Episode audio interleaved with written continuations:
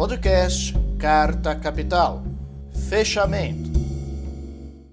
Olá, amigos de Carta Capital, sejam bem-vindos a mais um programa Fechamento. O meu nome é Rodrigo Martins, eu sou um dos editores da revista Carta Capital e hoje eu estou na companhia da repórter Fabiola Mendonça, direto de Recife. Seja bem-vinda, Fabiola. Obrigada, Rodrigo. Boa noite. Boa noite a todos também na companhia do repórter especial André Barrocal, direto de Brasília. Seja bem-vindo, Barrocal. Oi, Rodrigo, boa noite. E também temos uma convidada especial, é, Sônia Guajajara, que é coordenadora executiva da Articulação dos Povos Indígenas do Brasil, a APIB, e pré-candidata a deputada federal pelo PSOL em São Paulo. Seja muito bem-vinda, Sônia. Olá, boa noite. Boa noite, Rodrigo, Fabiola, Natália, André. Muito obrigada. Não, prazer é nosso de, de, de ter você aqui conosco. É, e é, nesta semana a gente traz como é, reportagem de capa justamente a ofensiva que os povos indígenas estão sofrendo é, no Brasil inteiro, né? Muitos casos de violência contra os povos indígenas. O caso mais recente, mais chocante, se dá com o povo Yanomami, que está cercado de garimpeiros, é, sofrendo ataques constantes, ataques armados. É, as mulheres Yanomami estão sofrendo estupros. É, e mas é uma realidade que se vê em várias regiões, né, em várias terras indígenas. E, inicialmente, Sônia, eu gostaria de te perguntar a que, que você atribui essa onda de violência que os povos indígenas estão sofrendo neste momento?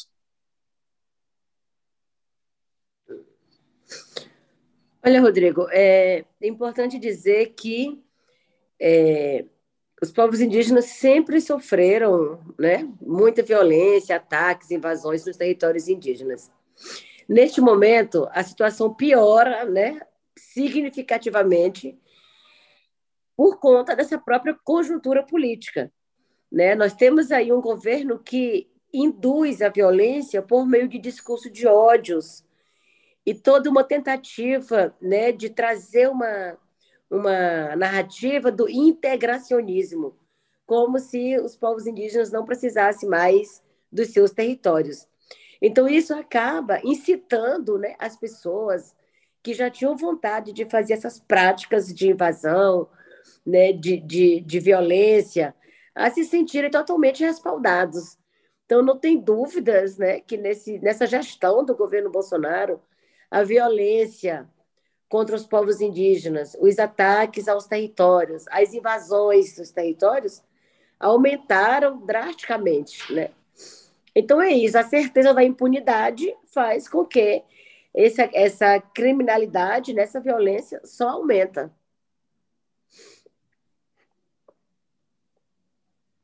Sônia, eu queria te perguntar em relação ao marco temporal, que está para ser votado, né? A votação vai ser retomada agora em junho. E a gente sabe é, que isso representa né, um, um, passo muito importante né, para os povos indígenas. É considerado, inclusive, um dos julgamentos mais importantes da, desde, a, desde a redemocratização. É, se for favorável para os indígenas, né, ainda corre o risco de a medida não ser cumprida, como tantas outras ações judiciais né, que não estão sendo cumpridas. E aí eu cito o exemplo da medida que foi que o STF é, é, definiu durante a pandemia para proteger os povos indígenas na pandemia, e isso não foi cumprido, tanto que o garimpo ilegal ele avançou muito no auge da pandemia. Então, eu quero te ouvir em relação à expectativa né, desse julgamento, e caso seja favorável para os indígenas, né, vocês esperam que, de fato, isso seja cumprido? Olha, nós estamos trabalhando, mobilizando, articulando tanto para ter o resultado favorável aos povos e aos territórios indígenas, né? como também vamos seguir mobilizados para lutar pela implementação da decisão. Né? É, é um julgamento assim muito importante, a gente está tá tratando como o julgamento mais importante do século para os povos indígenas, porque é exatamente esse resultado que vai orientar, né, que vai definir o futuro das demarcações dos territórios indígenas no Brasil. E estamos conversando com ministros do Supremo, estamos conversando, né, assim, já entre nós, com várias pessoas para ajudar a, assim, a, a, fazer cartas, né, manifestos de apoio. E, e certamente, assim, o julgamento começa, recomeça, né, dia 23, começou lá no, no ano passado ainda, né, em setembro, e a gente estava lá com a Marcha das Mulheres Indígenas, e agora a gente é, está com essa expectativa muito grande dessa retomada no dia 23, mas como está? Como, como o segundo ponto da pauta, e, e, e, e numa quinta-feira, pode ser que ele só recomece ali, né? Tem o primeiro, o primeiro voto ali, talvez nem termine, e aí retome na semana seguinte. Então, nós estamos se preparando para estar lá com a turma do Sul, em especial o povo Choclen, que são os mais interessados nessa história, porque é a terra deles que está aí, né, do julgamento, né? É claro que o, que o resultado é repercussão geral para todos os territórios, mas eles são os diretamente afetados. E aí, na semana seguinte, vamos intensificar essa mobilização né, com indígenas de todo o Brasil ali para fazer esse acompanhamento. Mas nós estamos confiantes, viu, Fabiola? Só para poder dizer que nós estamos assim, né, trabalhando também a espiritualidade, né, para que a gente tenha um resultado favorável. Nós estamos acreditando que, que vai ser bom. Sônia, o governo Bolsonaro cria um ambiente para que esse tipo de situação ocorra, né, de perseguição aos indígenas. Mas na reportagem dessa semana da Carta Capital, assinada aí pela colega Fabiola Mendonça, a gente vê relatos, por exemplo, de estupros de meninas. Eu queria saber o que, que a justiça, não o governo Bolsonaro, o que, que a justiça, seja ela federal, seja nos estados, tem feito ou não tem feito? Uhum. Olha, é assim, é, é, é, até dolorido, sabe, a gente falar disso, porque a gente tem denunciado, a gente tem é, pressionado o governo, a gente tem entrado com medidas judiciais no Supremo Tribunal Federal, né, para retirar os invasores, seja os garimpeiros do território Yanomami, território Munduruku, né, como os madeireiros que também seguem, né, é, crescente esse número de invasores, como na terra indígena Araribóia, que é meu, território aqui no Maranhão, território indígena Uruauau, lá em Rondônia, que também teve liderança assassinada lá e foi dada como acidente, né? É, o próprio território lá dos Yanomami, enfim, o território Arara lá no Pará, os Tembé, são vários os que sofrem essas invasões aí, desmatamento, e a gente tem denunciado é, é, é essas invasões e nós temos proposto né, ao Supremo para retirar esses invasores. O Supremo, por algumas vezes, já determinou uma decisão ali para que o Executivo pudesse adotar medidas de retirada desses invasores. Mas, enfim, hoje está muito assim, absurdo ah, o respaldo que esses invasores têm com o próprio governo, porque eles acabam enfrentando a própria justiça. Né? Quando a Polícia Federal chega, quando né, tem uma decisão judicial que, que, que organiza a operação para se retirar esses invasores, os, os caras se, se, armam, vêm para cima e já teve casos deles colocarem a polícia para correr, né? a federal para correr. Então, assim, é, esses invasores estão se sentindo muito legitimados pelo próprio Estado brasileiro, estão muito confiantes, e aí é, não tem tido muito, nós não, não temos tido uma resposta, né? Da justiça também para esses casos. E o pior é que, na maioria das vezes, como é esse mesmo caso da menina Yanomami, né, é, tá agora colocado como dúvida. Né? A Polícia Federal foi lá e aí voltou com um, um resultado da investigação que não houve crime, que não houve estupro. Então, isso, os parlamentares estão, alguns parlamentares, né, totalmente em oposição, estão agora reverberando isso né, para dizer que isso não passou de uma invenção das ONGs, como eles sempre têm, falado, né, em relação às queimadas também, em relação a várias coisas. Então, eles agora começam a falar que tudo isso foi mentira. O caso do, do indígena que foi assassinado também lá no Amapá, há dois anos, que também foi com, uma, com um garimpo ilegal, depois também saiu um resultado da Polícia Federal que foi mentira. Então, assim, a gente denuncia, a gente tem entrado com ações né, judiciais, mas a resposta, infelizmente, ainda é muito, né, muito tímida, muito pouca. E aí é isso, né? A certeza dessa impunidade faz com que as pessoas se encorajem, né, cada vez mais, tanto para invadir como para atacar e praticar crimes como esse, né, absurdos, hediondos, como aconteceu com a própria é, Maria Leusa, né, lá no, no Pará, teve a casa dela queimada dentro da aldeia, a sede da Associação das Mulheres Mudurucu foi queimada em Jacareacanga, a, a, a Alessandra Mudurucu teve agora sua conta hackeada do WhatsApp, né, e, e, e ficaram mandando mensagens ali de intimidação para ela. Então, assim, eles estão muito preparados, né, organizados para atacar de todos os lados. Agora, é, Sônia, investigações da, da própria Polícia Federal apontam envolvimento de garimpeiros e madeireiros com facções criminosas, né, com, inclusive o PCC. É, é, e é, a reportagem ela mostra também relatos de indígenas é, falando sobre como esses grupos estão fortemente armados, né? Não é só revólveres, pistolas, são fuzis muitas vezes. Existe essa conexão desses grupos, desses criminosos das florestas, com o crime organizado no Brasil e qual é a resposta que tem sido dada é, pelas forças policiais, pelos estados para a repressão desses grupos na floresta? Olha, é, Rodrigo, no, é, assim, né? Não, não tem não tem uma resposta, né? A verdade é essa, porque está muito escancarado já, né? Essa articulação com o crime organizado. Eu já vi por diversas vezes, né? Matérias que têm mostrado o caminho que, que o crime organizado está fazendo para chegar nos territórios, e, inclusive já também explorando o garimpo, né, de forma ilegal e, e exibindo ouro. Enfim, é toda essa cadeia aí que quem se prejudica mais diretamente mesmo são os povos indígenas, porque esse caso da criança Yanomami foi um caso que chocou, foi um caso que repercutiu, né? Mas isso não é um caso só. Isso acontece todos os dias, né? Muitas, muita violência, né, muitos assassinatos e esse estupro de meninas né, acontece no dia a dia. E aí tem um caso que repercute, vira, uma, vira aí uma, né, uma, uma, uma onda né, de pessoas repostando, postando, tudo, mas dificilmente isso se concretiza em uma segurança, né?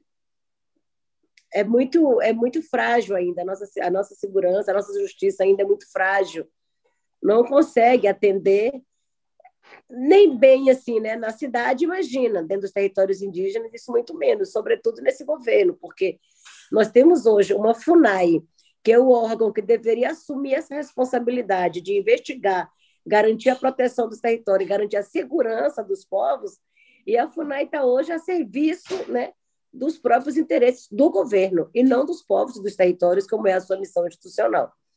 E aí nós temos o IBAMA e o ICMBio, os órgãos que deveriam fazer é, o, o, controle, né, a fiscalização, o monitoramento, e aí estão totalmente sucateados e também, né, ali, é, quem tem ainda um interesse e uma responsabilidade, totalmente cercado pelo governo sem poder fazer uma ação, né, assim, uma, uma ação concreta.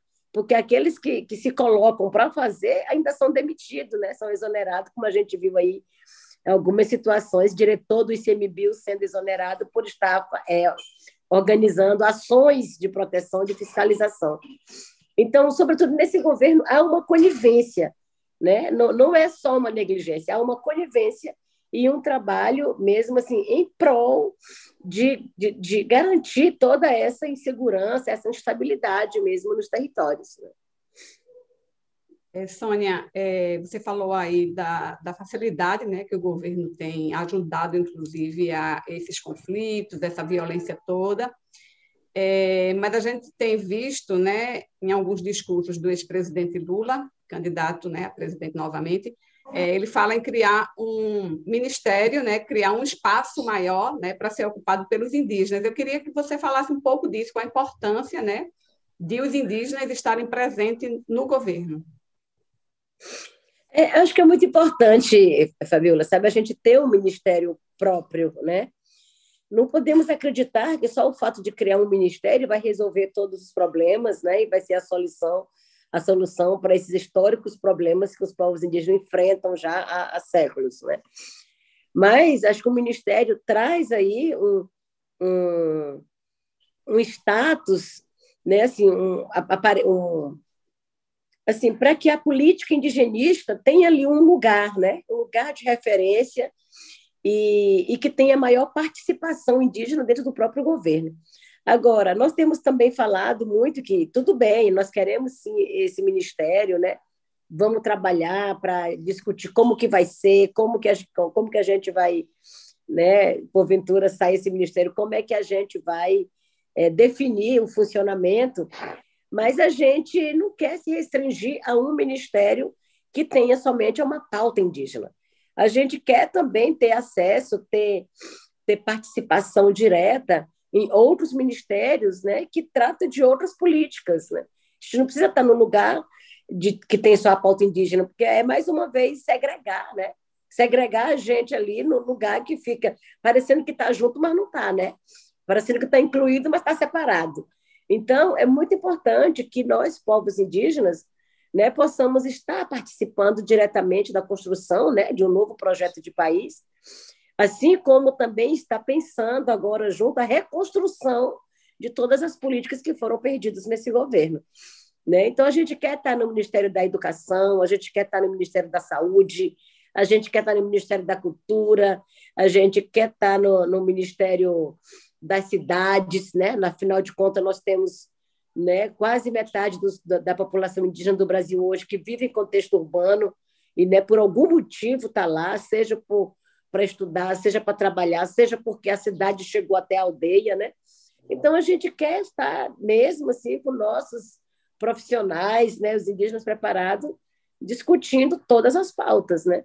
E aí a gente já provou que a gente não, não é, que a gente é capaz de discutir não só a pauta indígena, mas a pauta mesmo de Brasil, né? E é isso que a gente quer agora no, no, no Brasil verdadeiramente democrático, né?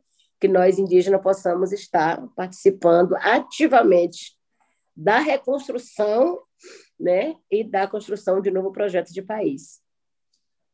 Sônia, você é candidata a, ou pré-candidata, né, a deputada federal o Congresso brasileiro, ao menos esse de hoje em dia, é um congresso que não ouve muito a voz das ruas, é um congresso com muitos interesses empresariais dominantes.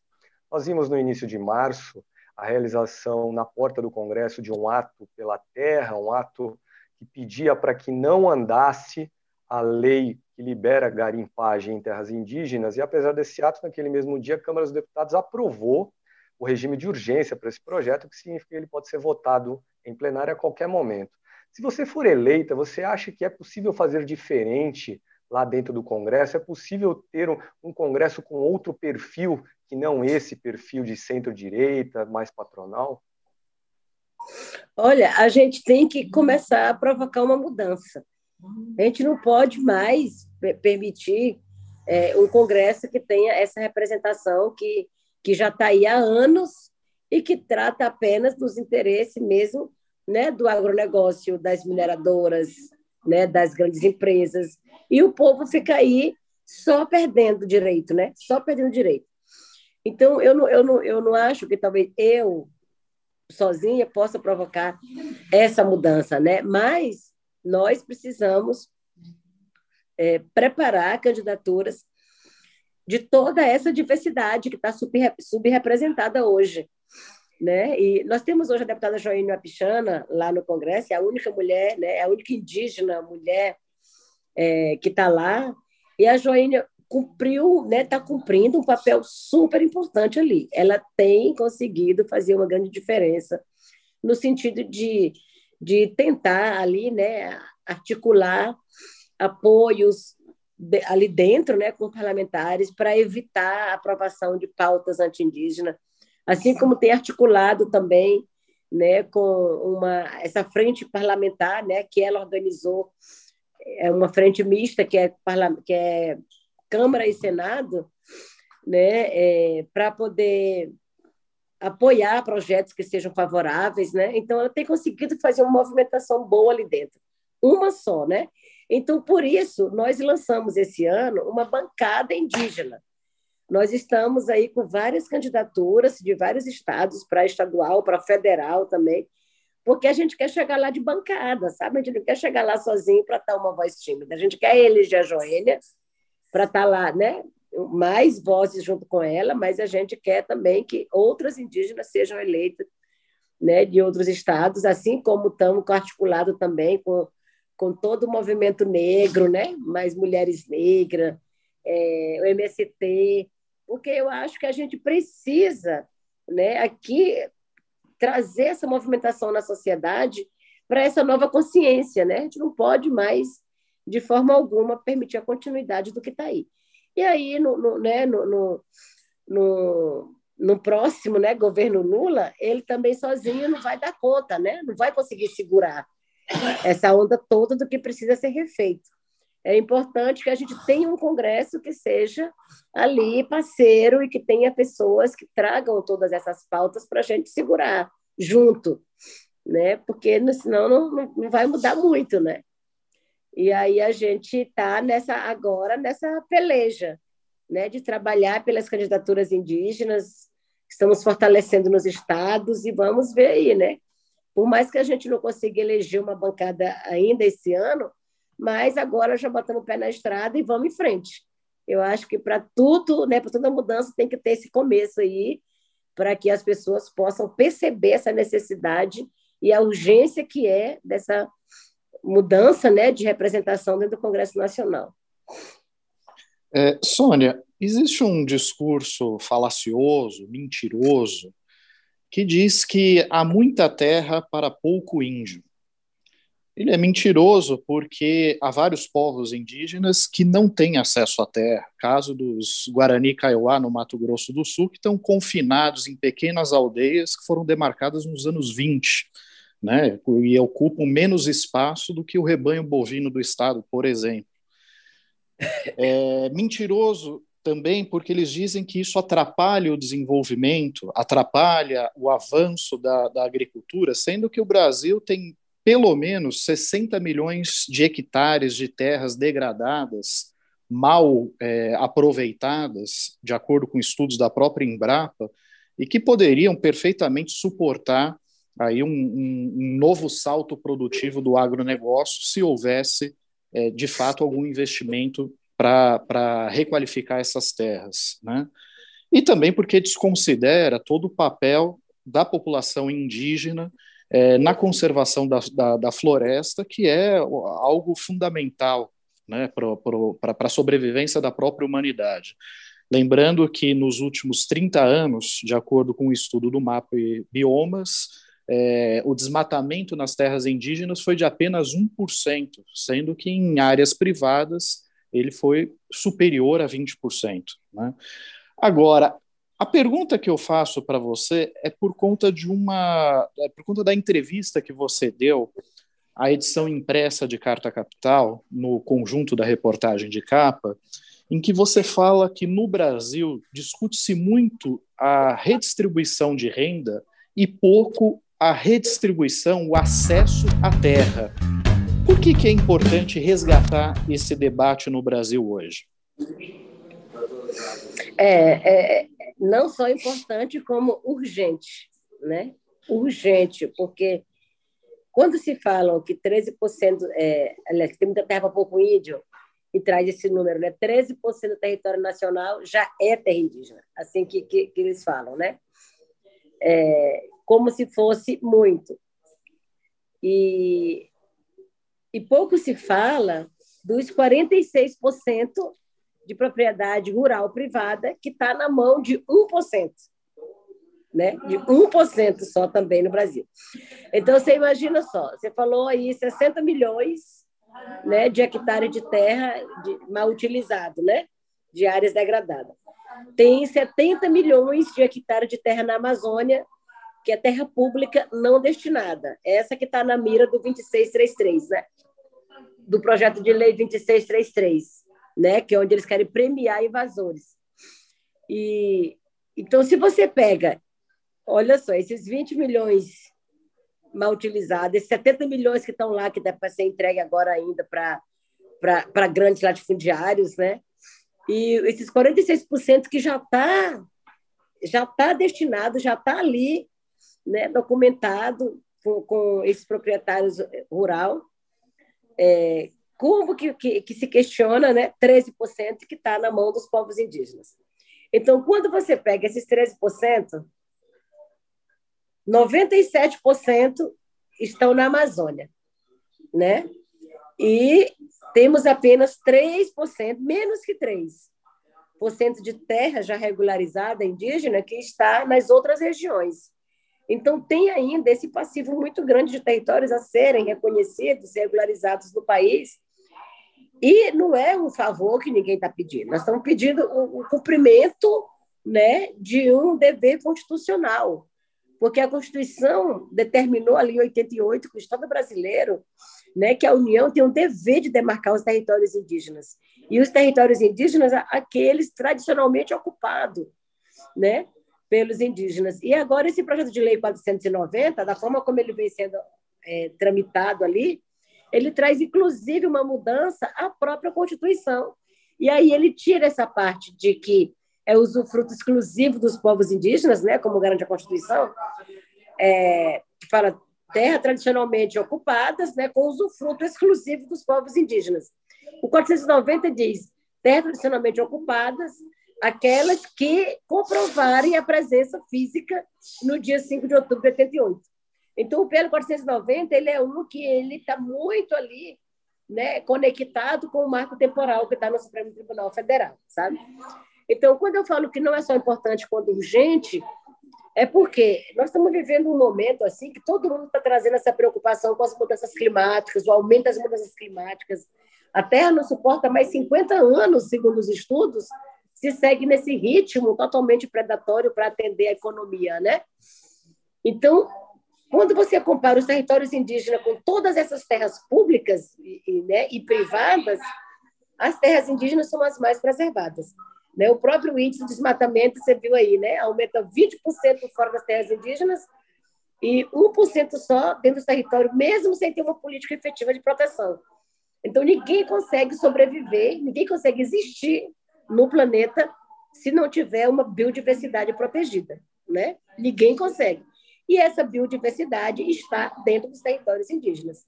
Então, daí a importância das pessoas entenderem essa relação né, essa importância dos territórios e dos povos indígenas para toda a humanidade, né? para o meio ambiente.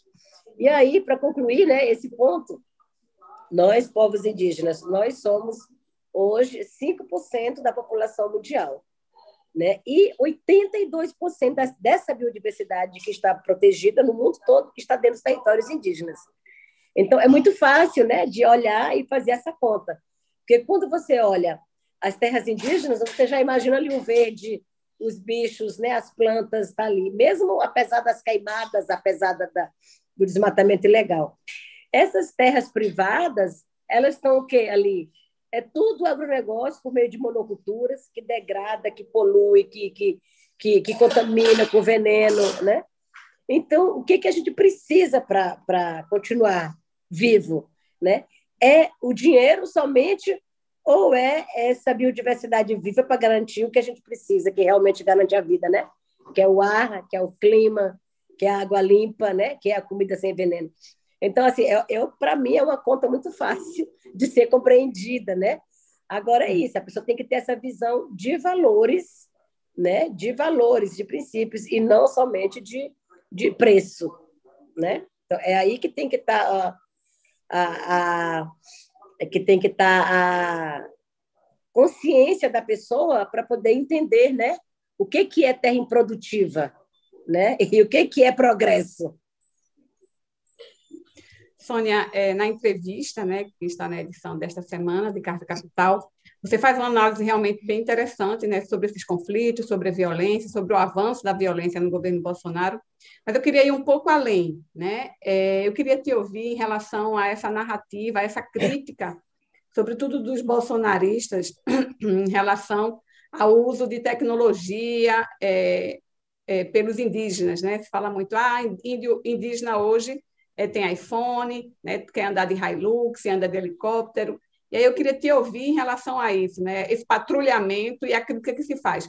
E aí emendo em relação à, à questão dos evangélicos, né, como é que está a atuação do fundamentalismo dentro das terras indígenas. É, essa questão da, da tecnologia, uso de celular, uso de, de antenas, internet, é, é, é muito hoje comum né, a sociedade não indígena questionar, né, como se a gente tivesse que voltar a 1500 e ficar lá, né, nessa nessa redoma sem acesso a nada. Não, como que a gente vai se defender? Né? Como que a gente vai discutir políticas? Como que a gente vai, né, participar de tudo? Não, não tem jeito, até porque, né, os tempos mudaram, as pessoas têm que entender isso, os tempos mudaram e se a gente hoje não se prepara para enfrentar, para estar ali junto, né, discutindo, a gente é engolido pelo chamado progresso. Porque a concepção que se tem hoje de progresso, de desenvolvimento, é um progresso a partir da destruição, a partir do integracionismo, de transformar todos os povos, né, essa diversidade de, de povos, numa sociedade padrão, numa sociedade única ali. E ainda muito mais desigual, né? Porque fala do integracionismo, mas não se fala dessa promoção da igualdade. Então, é, nós usamos sim, nós estamos até fazendo agora o contato com o iPhone mesmo, com a, com a Apple, para a gente ganhar, para a gente ganhar celular, sabe, para poder continuar fazendo a propaganda, porque a propaganda que a gente faz é demais. E é de graça, né? Porque todo mundo fala dos iPhones usados pelos indígenas, todo mundo fala. E aí nós estamos dizendo agora o indígena que tiver Samsung não está mais aqui no nosso grupo, tem que. Porque é uma preocupação muito grande, sabe, com os telefones que a gente usa. Nossa, a gente trabalha, a gente, né? A gente luta, a gente faz tanta coisa, como é que a gente não tem direito de ter um telefone, né? Segundo essa, essas pessoas que, que fazem esse questionamento, então, para nós, assim, já está já tá muito até acostumado, sabe? Todo mundo já leva na graça, já leva na esportiva, porque são coisas muito racistas, né? Não, não é só uma brincadeira. Isso é racismo, e racismo é crime. E a gente está se preparando também para poder fazer esse sprint, agora todo mundo que fala, e denunciar, sabe? Entrar com ação na justiça, porque não dá mais para poder ficar com essa brincadeirinha, né? Nesses tempos que racismo já já já está definido como crime, né? Então a gente a gente está é, mesmo buscando medidas, né? Medidas para poder combater isso. Né? Eu falo assim, dessa, dessa, dessa brincadeira agora de, de, de usar todo mundo iPhone, mas é uma forma mesmo do povo se acostumar, sabe? Se acostumar com isso, que é normal. O indígena que vem para a cidade, ele não, não é menos indígena, né? A gente sempre até fala, quem brasileiro que vai para o Japão, que vai para a Europa, ele não vira europeu, ele não vira japonês, né?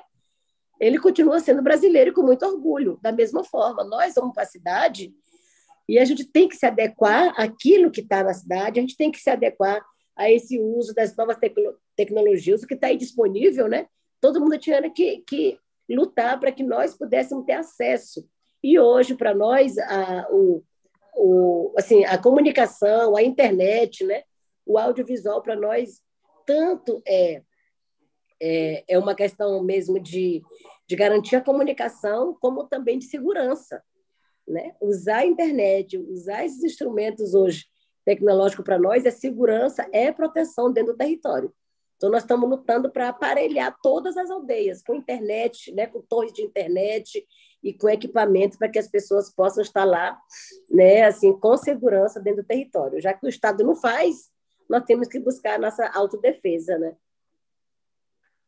Sônia, é, um pouco na linha do que perguntou a Fabiola, mas só para aprofundar e até um, é, problematizar, você diria que existem muitos indígenas bolsonaristas e se existirem, que tipo de ideia leva a essa identificação de indígenas com o presidente?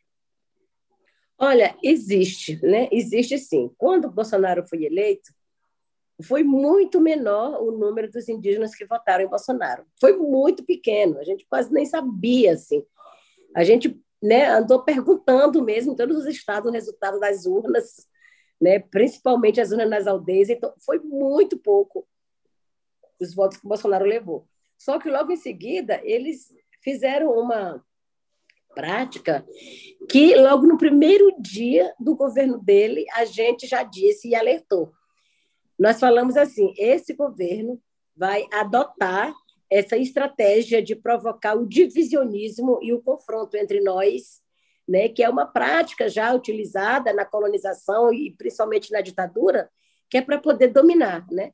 Então foi exatamente isso que ele fez. Ele ficou é, buscando essa, essa tática né, da cooptação com mentiras, com promessas. E o pior é que, assim, sendo, é, né, sendo uma, uma, uma realidade, as políticas públicas insuficientes nos territórios indígenas, se você chega ali, todo amiguinho, prometendo que vai melhorar, né, que você vai ter renda, que você vai ter né, uma melhor qualidade de vida, é muito fácil seduzir, né? Então, tem um assédio, teve um assédio muito grande aí, eles, eles, eles é, designaram pessoas próprias do governo para ficar em contato com indígenas e lideranças ali todo dia, assediando para que esses indígenas demonstrassem apoio. E aí uma das coisas assim que, que até grave foi, né, está sendo ainda, é essa questão dele falar do, do produtor indígena, né, os agricultores indígenas. E aí eles começaram ali a prometer é, é, apoio, né, assim, subsídio para que os indígenas pudessem produzir em grande escala, melhorar sua renda, fazer cooperativas. Então, isso aí foi uma, uma, uma, uma enganação que enganou mesmo muita gente, né? E aí os indígenas ficaram acreditando né, nessa falsa promessa de que poderiam melhorar de vida. E aí passa-se quatro anos, né? Está no último ano do governo Bolsonaro, nada aconteceu. Alguns tratores foram entregues até para alguma dessas lideranças que se mantiveram ali próxima dele, né? Mas tá lá, o que, que adianta, né? Ter um trator sem combustível, sem um motorista, sem uma manutenção.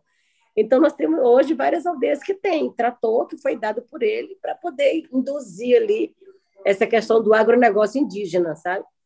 Alertamos muito, alertamos, eu posso dizer que não é é, assim um número significativo de indígenas que tá que defende Bolsonaro, não, né? O movimento indígena brasileiro, todos os movimentos, né, de mulher, né, é, estadual, tudo indígena, tem esse posicionamento contrário, né? Mas é, tem essas pessoas avulsas assim, né, que se colocam também como como coletivo e aí manifesta apoio, né? Mas tem se sustentado porque a própria FUNAI tem ali né, orientado e tem feito documentos e coloca esse povo ali o tempo todo em evidência por meio do, do próprio veículo de comunicação da FUNAI, né? Então fica parecendo que é muita gente, que é muito forte, mas na verdade não é. Certo. Sônia, eu agradeço muito pela sua atenção, pela sua participação no nosso programa. E gostaria de dizer que o espaço aqui está sempre aberto para quando você quiser é, falar ou trazer alguma denúncia. Mais uma vez, muito obrigado, viu? Obrigada, muito obrigada pela oportunidade, viu? Estamos aí, vai ter muita novidade esse ano, viu? tá certo, então. Bom, Sônia, muito obrigado. E a gente vai seguir aqui no, no nosso programa com outros assuntos. É, nessa semana também houve a aprovação é, pelo Tribunal de Contas da União do, da privatização da Petrobras. É, quem preparou a reportagem para a edição impressa de Carta Capital é, foi o André Barrocal, e eu gostaria de perguntar para ele, André, foi um verdadeiro 7 a 1 salvo engano, só o ministro Vital do Rego manifestou contrariedade, mas ele disse coisas muito importantes eh, no voto contrário dele, não? Quais são os riscos que essa privatização traz para o consumidor brasileiro? Primeiro, Rodrigo, uma correção, certamente um lapso seu. A aprovação foi da privatização da Eletrobras. Eletrobras, perdão. De energia do Brasil, a maior companhia do setor na América Latina. Privatização da Petrobras é um desejo aí do novo ministro de Minas e Energia, mas por enquanto o desastre é só na Eletrobras. o que o Tribunal perdão, de Contas da União aprovou ontem em plenário foi a segunda e última etapa do modelo de privatização proposto pelo governo Bolsonaro. A primeira etapa tinha sido aprovada em fevereiro, e naquele momento o tribunal, que ajuda o Congresso a vigiar o governo, havia decidido sobre o tamanho do aluguel, vamos traduzir assim, que os futuros controladores privados da Eletrobras terão de pagar para o governo brasileiro por 22 usinas hidrelétricas. E aquela aprovação se deu apesar de o ministro Vital do Rego ter apontado uma subavaliação de 46 bilhões de reais no preço do aluguel. E agora, o mesmo ministro Vital do Rego, na segunda etapa de julgamento no TCU, apontou mais seis ilegalidades. Ele assim as chamou ilegalidades. Nesse segundo julgamento, foi decidido pelo, pela Corte de Contas o preço aproximado do valor das ações que a Eletrobras lançará no mercado em breve. Porque essa privatização tem uma particularidade: não se trata de uma venda de uma empresa que sairá do Estado brasileiro para uma companhia privada, mas se trata, sim, de uma diluição do número de ações controladas pelo governo federal Hoje, o governo federal tem cerca de 65% do controle acionário da Eletrobras. Com o lançamento de novas ações e sem a compra delas pelo governo, essa fatia federal vai baixar para algo em torno de 45%. E com isso, teremos um controlador privado com um maior número de ações na comparação com o governo brasileiro. Então, o que foi aprovado nessa semana foi esse segundo, essa, foi essa foi aprovada foi essa segunda etapa. Como você mencionou, Rodrigo, foi um 7 a 1, sete ministros a favor, apenas um ministro contra, justamente o ministro Vital do Rego. Ele que, em seu voto, usou pelo menos duas vezes a palavra dolo. Isso eu destaco na minha reportagem. Dolo no direito civil significa induzir a, é, a fé, induzir a erro. Dolo no direito penal significa, por ação ou omissão, violar a lei. Qualquer que seja a hipótese de dolo levantada por Vital do Rego, o fato é que ele apontou dolo na modelagem dessa privatização da Eletrobras. E mais, ele disse, se no primeiro julgamento ele havia estimado, lá em fevereiro, que o aluguel ia ser 46 bilhões de reais a menos, agora, em todas essas seis ilegalidades que ele apontou, ele calcula que o prejuízo será da ordem de 40 bilhões de reais.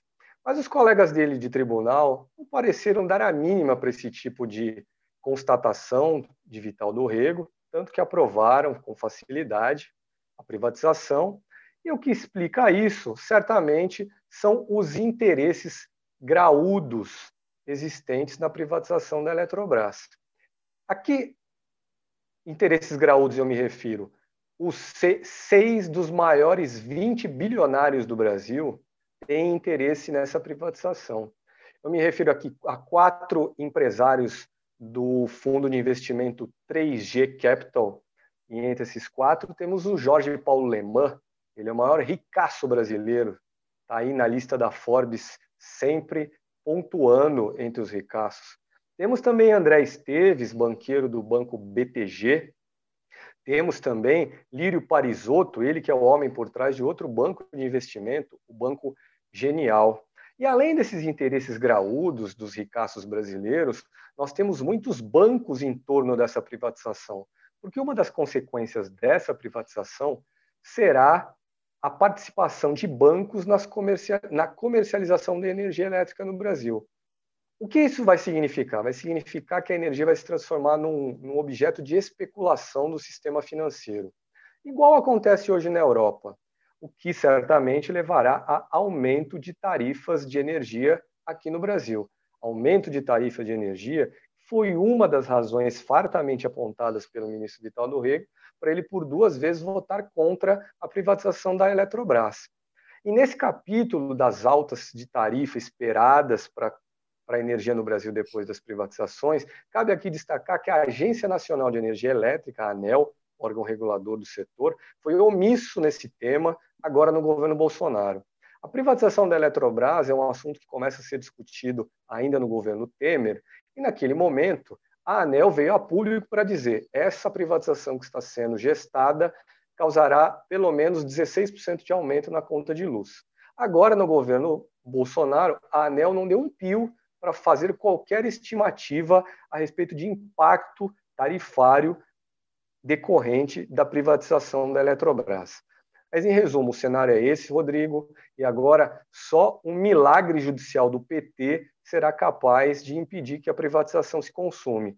O partido tem algumas ações, uma ação popular, uma ação civil pública, dois mandados de segurança no Supremo Tribunal Federal, mas as perspectivas de uma vitória em alguma dessas ações é bem baixa. Tudo indica que sim, como destacou o ministro Vital do Rego no seu voto na quarta, ontem, quarta-feira, os homens do mercado estão em festa. Pois é, pois é. Aliás, tem um trecho da sua reportagem que o ministro ele chega a dizer o valor né, médio que é cobrado por multinacionais de energia, salvo engano, era 250 reais por quilowatt-hora, ao passo que a Eletrobras é, produz e vende a 68 reais quilowatt-hora. É isso mesmo, não? 65, Rodrigo. Uma 65. Das uma das características dessa privatização é a seguinte: em 2012, foi uma lei ainda do governo Dilma Rousseff criou o que se chama de regime de cotas para ser aplicado ao sistema elétrico brasileiro. O que é esse, o que é esse regime de cotas? Usinas muito antigas, cujos investimentos já estão amortizados, são capazes de produzir energia a preço baixo, caso o valor de venda dessa energia seja calculado apenas com base na operação da usina hidrelétrica, não com base em necessidades de lucro do dono da usina. Isso fez com que 17 das 22 usinas hidrelétricas hoje controladas por, pela Eletrobras estejam dentro desse regime de cotas. E são essas 17 hidrelétricas que vendem a energia a um preço médio, como você mencionou, e também o ministro Vital do Rego, de 65 reais. As usinas que não vendem, as usinas que não estão nesse regime de cotas e podem vender livremente a sua energia, calculando com base, inclusive, nas suas vontades de lucro, cobram um preço muito mais elevado. E você mencionou também, e eu cito aqui uma das ações do PT na Justiça, menciona que no ano passado, 2021, o preço médio desse quilowatt-hora foi de 313 reais, ou seja, cinco vezes mais o valor médio cobrado pelas usinas que estão nesse regime de cotas. Então, esse aspecto da privatização, que é o fim desse regime de cotas, é uma das garantias de que depois de privatizada a Eletrobras, o consumidor brasileiro pode se preparar que vai pagar mais caro pela luz elétrica. Lembrando, inclusive, que a gente acaba de passar por um reajuste no preço da, da, das tarifas de energia no, no, Brasil inteiro. Salvo engano, em média, o aumento foi de 13%, mas em alguns estados nordestinos chegou a 24%, como é o caso do Ceará. Qual foi a resposta dada pelo ministro, pelo novo ministro das Minas e Energia, aos governadores que se queixaram dessa, desse reajuste tão elevado do custo da energia? Olha, Rodrigo, bem, bem observado. É curioso que o ministro de Minas e Energia atual, assumiu o cargo em 11 de maio, o economista Adolfo Saxida, ele participou de uma reunião ontem na casa do presidente da Câmara dos Deputados, Arthur Lira, com outros parlamentares também. Digamos que os parlamentares o chamaram para enquadrá-lo, porque no mês de abril a Agência Nacional de Energia Elétrica autorizou uma pancada na conta de luz aí de vários estados, especialmente da região Nordeste. Nós tivemos na Bahia, no Rio Grande do Norte, em Pernambuco, reajustes da ordem de 20%. No Ceará, como você mencionou, Rodrigo, o reajuste foi de 24%. E para mostrar que ou o ministro arruma uma solução ou a Câmara dos Deputados vai tomar uma providência, foi lembrado a ele, Saxida, que está prontinho para ser votado no plenário um decreto legislativo que anula o reajuste de, 20, de 24% no Ceará. Agora, o curioso é que esses mesmos deputados que agora pressionam o ministro de Minas e Energia para que haja uma revogação do, digamos, tarifaço, aprovaram esses mesmos deputados do ano passado essa lei da privatização da Eletrobras. Aprovaram com folga. No Senado, a votação foi mais difícil. O governo ganhou por apenas três votos. Mas na Câmara dos Deputados, a folga foi bem maior, aí, coisa de 130 votos de diferença. Então, curioso registrar isso aqui, que deputados que hoje, hoje reclamam de tarifaço aprovaram uma lei que vai provocar outro tarifaço mais lá adiante. Mas para responder essa sua pergunta, Rodrigo, o que o ministro de Minas e Energia disse para quem reclama desse tarifaço? Olha, essa pressão que ele recebe é um desafio às convicções neoliberais dele. Adolfo Saxida é um desses economistas ultraliberais que tem horror à ação governamental. Ele deve ser daqueles que pensam que se a luz está cara para o povão, o povo que acenda a luz, ou melhor, acenda uma vela, ou viva no escuro. Ele, Adolfo Saxida, não disse em público algo tão, digamos assim, direto para quem reclama sobre o aumento das contas de luz. Ao que se sabe nessa reunião com deputados ontem, ele ficou de tentar arrumar uma solução, mas vamos ver se de fato ele arrumará uma solução ou será preciso que os deputados aprovem na marra a anulação desses reajustes, porque afinal os deputados estão preocupadíssimos com suas próprias reeleições agora no mês de outubro. Pois é. Bom, e nessa semana também, o ex-governador de São Paulo, João Dória, acabou tomando uma rasteira dos seus próprios correligionários, né? A cúpula do PSDB acabou é, rifando praticamente ele da, da corrida presidencial é, e, é, reunido com a cúpula de outros partidos, como o MDB, indicou que o PSDB deve apoiar a candidatura é, da MDBista, a senadora é, Simone Tebet, para representar aí a chamada terceira via, auto-intitulada terceira via, isso porque o ex-governador Dória, de São Paulo, ele figura nas pesquisas de intenção de voto com 2 a 3% né, do, do, do eleitorado, mas possui uma rejeição muito grande, embora Simone Tebet é, a, figure nessas mesmas pesquisas atrás dele, ela teria uma, um, uma rejeição inferior, o que, em tese, poderia viabilizar é, a candidatura dela. Bom, eu vou perguntar primeiro para a Fabiola, mas depois eu vou repetir a pergunta para o, para o Barrocal. Fabiola, é, a Simone Tebet, na prática, convenhamos, ela está entrando nessa jogada, né, nesse, nessa disputa para perder, porque ela também figura com 1, 2% das intenções de voto. É, mas você acredita que ela tem chance de, é, de alguma forma, retirar um pouquinho da, do, do, dos votos do Bolsonaro, ajudar a, a a drenar um pouco os votos é, da direita para o Bolsonaro ou não? Ela tende a desempenhar o mesmo papel que o Dória, só que uma derrota menos traumática, talvez, para esse grupo. É, na verdade, é, Rodrigo, essa terceira via ela, ela não existe, né? Isso é, já é uma piada. O partido é, da Simone, o MDB, está dividido, né? Tem uma parte, inclusive, que pede a retirada da candidatura dela. No Nordeste, por exemplo, o MDB quer apoiar Lula. Alguns quadros, como Renan Calheiros, né? É, já declararam apoio a Lula, né? Então, assim, eu não acredito que vá fazer diferença nem para Bolsonaro, nem para Lula essa candidatura. Inclusive, é, o prazo da, da, da federação está tá concluindo, né? até o final desse mês já deve definir, né? e possivelmente vai haver mais pressão para que o MDB retire essa candidatura, até porque não é interessante para muitos candidatos a deputado né, que querem utilizar a verba é, destinada ao fundo eleitoral nas suas candidaturas é, parlamentares, né, proporcionais. E se tiver a candidatura, se houver essa candidatura de Simone Tebet, esse dinheiro possivelmente não vai ser distribuído para os proporcionais. Então, existe aí essa pressão, e aí vamos acompanhar para ver, mas dificilmente isso vai interferir no resultado. E você, Barrocal, muda alguma coisa trocar Dória por Simone Tebet? Muda, Rodrigo, muda o nome de quem vai apanhar nas urnas. Essa é a única mudança. Rodrigo, esse tema da, da tal terceira via é um dos dois grandes não assuntos da nossa eleição presidencial, mas que, apesar de serem não assuntos, ocupam aí muito espaço jornalístico.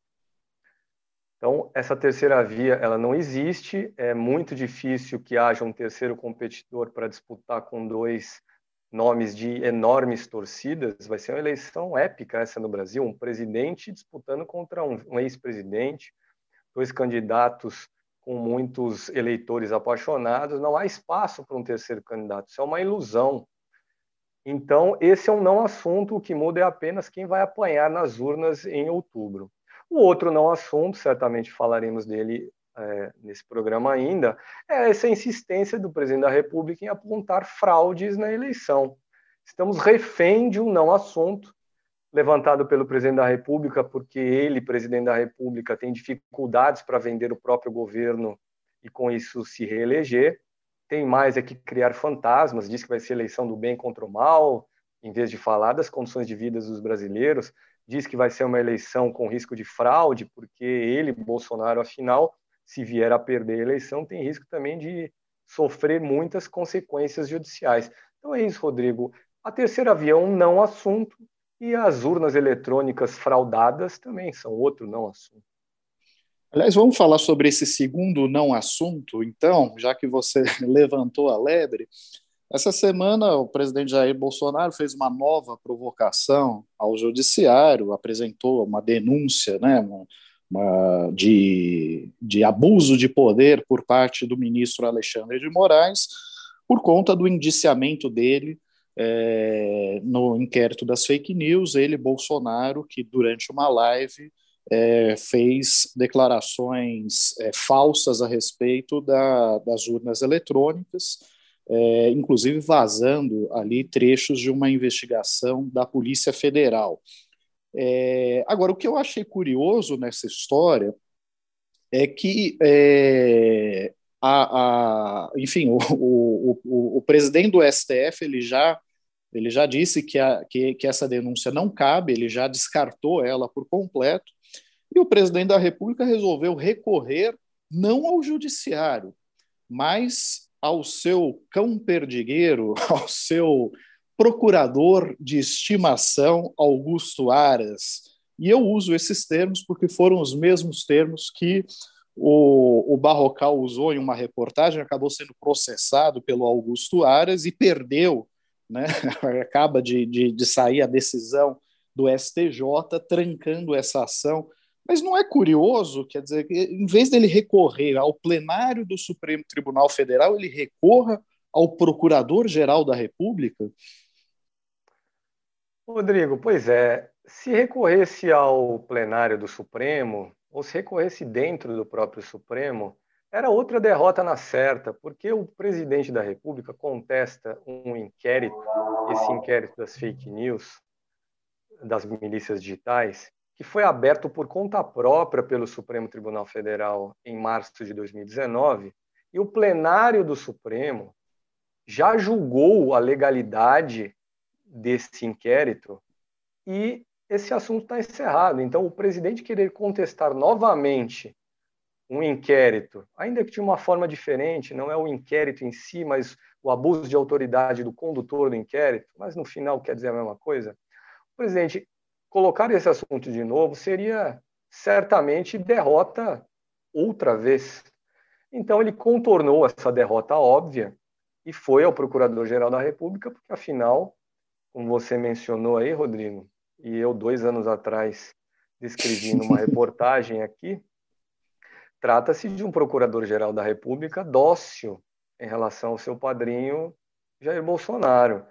Mas eu não diria que o Procurador-Geral da República, nem a pedido do padrinho, vá tomar qualquer providência que signifique alguma encrenca para o juiz Alexandre de Moraes. O que é preciso deixar aqui bem consignado, Rodrigo, também, é que ao, o presidente da República parece ter escolhido o juiz Alexandre de Moraes para ser seu adversário político, ou melhor, para ser um de seus adversários políticos, por duas razões. Porque Alexandre de Moraes será o presidente do Tribunal Superior Eleitoral durante a eleição. Ele, Moraes, hoje é vice-presidente da corte, assumirá a presidência em agosto e estará no cargo durante a eleição em outubro. No ano passado, olha o risco para o bolsonarismo de Alexandre de Moraes no comando do TSE. No ano passado, quando o tribunal julgou um pedido de cassação da chapa de Bolsonaro eleita em 2018, pedido de cassação formulado pelo PT com base em fake news espalhadas pelo bolsonarismo, o TSE decidiu deixar para lá. Não, vamos olhar para 2022 apenas, esqueçamos 2018. Mas naquele julgamento, Alexandre de Moraes o seguinte, disse o seguinte: se se repetir esse procedimento na eleição de 2022, candidaturas serão cassadas e pessoas serão presas. Então, esse parece ser um primeiro receio de Bolsonaro contra Alexandre de Moraes, daí colocá-lo em cena para lá no final transformá-lo em um adversário político e com isso colocar sob suspeição qualquer tipo de decisão dele, Alexandre de Moraes. E a outra razão para colocar o juiz Alexandre de Moraes nas cordas é justamente a existência desse inquérito sobre milícias digitais, porque uma vez Bolsonaro fora do governo, ele, Bolsonaro, poderá estar ao alcance mais facilitado desse inquérito, portanto, ao alcance de medidas judiciais adotadas pelo próprio juiz Alexandre de Moraes. Então, me parece claro, Rodrigo, que são esses os motivos que levam o presidente da República a investir diretamente e explicitamente contra Alexandre de Moraes. Invoca uma terceira razão, Rodrigo, para concluir aqui. Com tudo isso, Bolsonaro certamente vai invocar lá na frente, se vier de fato a perder a eleição, que a eleição tanto foi roubada, que é o que ele já diz desde já que vai acontecer, porque quem esteve na à frente do tribunal que contou os votos foi um grande inimigo dele, alguém que ele, Bolsonaro, já acusou de abuso de poder e que tem dito publicamente aí que se porta de uma maneira imprópria como juiz. Pois é, né? Esse é o, é o, é o golpe mais cantado, mais anunciado da história, né? é, visivelmente o Bolsonaro está ali seguindo os passos do seu grande mentor, é, Donald Trump, que seguiu um percurso muito semelhante nos Estados Unidos e ele está adaptando, aclimatando isso à realidade brasileira. Mas eu vou pedir para a Natália, nossa editora de vídeo, é, passar a, a, aqui a, a o, o, vídeo da Ana Paula Souza, nossa editora de cultura, que apresentará a pauta dessa semana da sessão plural. Natália, solta o vídeo, por favor. Oi, pessoal, boa noite. Estou aqui com essa roupa de Polo Norte, de frio paulistano. Bom, Plural essa semana traz como reportagem de abertura uma pauta que foi sugestão do Mino Carta, inclusive, que é sobre os ganhadores do prêmio Pulitzer, que é um prêmio super importante da literatura norte-americana. E é bem interessante conhecer essa literatura que vem sendo feita nos Estados Unidos a partir do ataque às Torres Gêmeas. Então, é uma produção que fala muito da história norte-americana, é, de várias heranças, a herança escravocrata é uma delas, é um dos autores que já ganhou duas vezes, duas vezes o Pulitzer, inclusive trata do racismo. E a gente fez essa matéria agora porque saiu o novo ganhador justamente na semana passada. E também alguns dos livros premiados têm virado séries, série na Amazon, série na Netflix.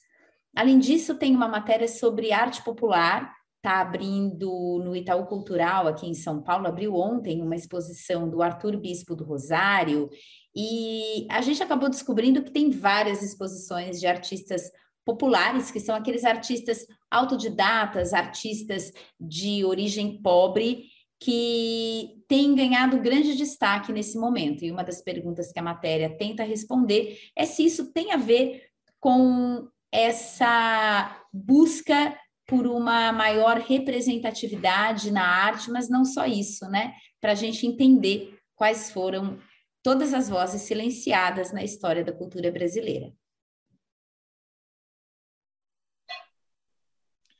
Bom, pessoal, chegamos aqui à reta final do nosso programa é, e eu pergunto para a Fabiola qual é a dica da semana que ela tem, qual é o assunto que ela gostaria de destacar aqui no encerramento do nosso programa. Então, Rodrigo, eu vou ficar ainda com essa polêmica aí da terceira via, né? É, a candidatura de Dória, Simone Tebet, o que é que Dória vai fazer? Ele está alegando que vai para a justiça, né? É, existe é, o prazo até o dia 31 de maio para as, as federações né, fecharem os acordos, e existe aí no PSDB, MDB e Cidadania a possibilidade dessa frente, né, de, de criar de fato uma federação e observar se, se de fato vai manter a candidatura né, de, ou de Simone, o que, é que vão fazer com Dória. Eu acho que a gente tem que acompanhar isso. Existe a possibilidade de, de a próxima semana, esse grupo já anunciar né, quem de fato vai ser o candidato. Então, vamos observar, porque esse não assunto vai continuar na pauta. Tá certo. E o assunto que você destaca no final do programa? Rodrigo, eu gostaria de falar sobre aquela chacina ocorrida no último sábado nos Estados Unidos, na cidade de Buffalo. Um jovem de 18 anos, Peyton Gendron, um jovem branco, matou 10 negros em um supermercado. Ele deixou um manifesto antes de cometer esse crime. Aliás, ele entrou no supermercado com um rifle automático, colete à prova de balas, capacete. E ele deixou um manifesto em que cita o Brasil. Ele diz que o Brasil é um seria um exemplo, na visão dele, de diversidade étnica e racial que só dá confusão. A motivação do crime para ele foi uma motivação racial. Ele também deixou no seu manifesto uma citação a um outro americano, o nome dele é Dylan Roof, que em 2015, aos 21 anos, matou nove negros em uma igreja no sul dos Estados Unidos, na cidade de Charleston. Esse Dylan Roof já foi condenado à morte, mas ainda está à espera da execução do seu dessa sua sentença. Esse mesmo Dylan Roof foi citado em um outro manifesto, um manifesto de um australiano, o nome dele é Brenton Tarrant, que aos 28 anos, em 2019, matou cerca de 10 pessoas, ou melhor, cerca de 50 pessoas em duas mesquitas na Nova Zelândia. Outro crime aí de motivação étnico-racial.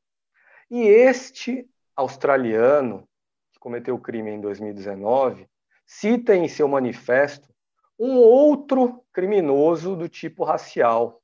É aí que eu gostaria de chegar. Anders Breivik. Acho que é esse o nome dele, Anders Breivik, algo assim. Esse Anders Breivik, em 2011, matou 77 pessoas na Noruega. Ele era um neonazista. Existe um filme na Netflix sobre essa história. O filme se chama 22 de julho, porque foi nessa data, 22 de julho de 2011, que os crimes foram cometidos. A grande maioria das vítimas era de jovens e adolescentes, filhos de políticos do Partido Trabalhista. O neonazista deixou claro no seu, no seu posicionamento público, ele foi a julgamento, ele está preso, que cometeu, um, que cometeu esse crime por entender que a elite de esquerda de seu país estava promovendo um tipo de nação do qual ele discorda.